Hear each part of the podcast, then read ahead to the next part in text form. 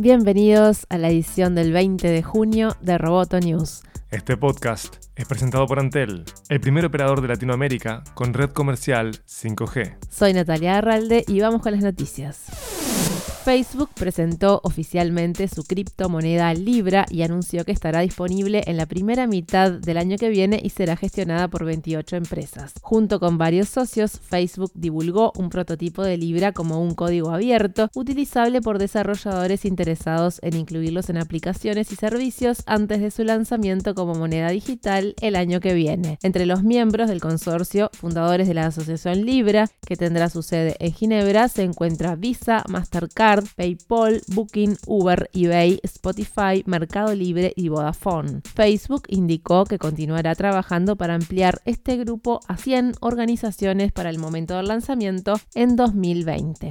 Google presentará su propio servicio de mensajería con el que hará frente a WhatsApp. Se trata de los servicios de comunicaciones enriquecidos, RCC por sus siglas en inglés, que no requiere que el usuario esté conectado a Internet. Inicialmente, Google iba a lanzar el servicio en acuerdo con operadores de telecomunicaciones y fabricantes de smartphones, pero optó por ofrecer por su cuenta soporte RCS a todos los teléfonos Android, según informa The Verge. El despliegue estará listo para los usuarios de Reino Unido y Francia a finales de junio.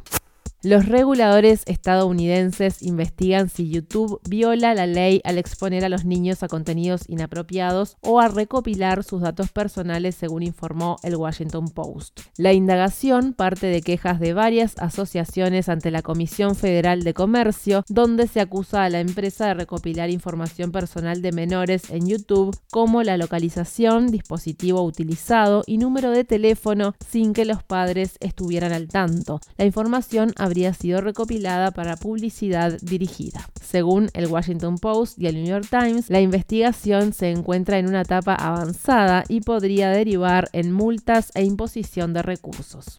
El CEO de Google, Sundar Pichai, escribió la carta anual de los fundadores de la que se desprende una respuesta al creciente escrutinio de los reguladores, medios de comunicación y los propios empleados de la compañía, pero también se dibuja un nuevo perfil para Google. En la nota, Pichai dice que la compañía ha pasado de su objetivo original de organizar la información del mundo y dice que ahora están enfocados en crear un Google más útil para todos. Aspiramos a darle a todos las herramientas que necesitan para aumentar su conocimiento, salud, felicidad y éxito, dijo. Señaló que todos los productos están diseñados para ahorrar tiempo y subrayó que uno de los más útiles es YouTube. La carta también destaca la ayuda de Google en los países en desarrollo con opciones más baratas para conectarse, la inversión en vivienda y también destaca la iniciativa de noticias de Google como ayuda para el periodismo.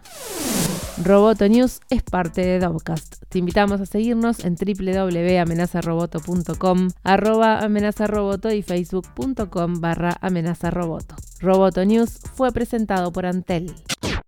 Roboto News.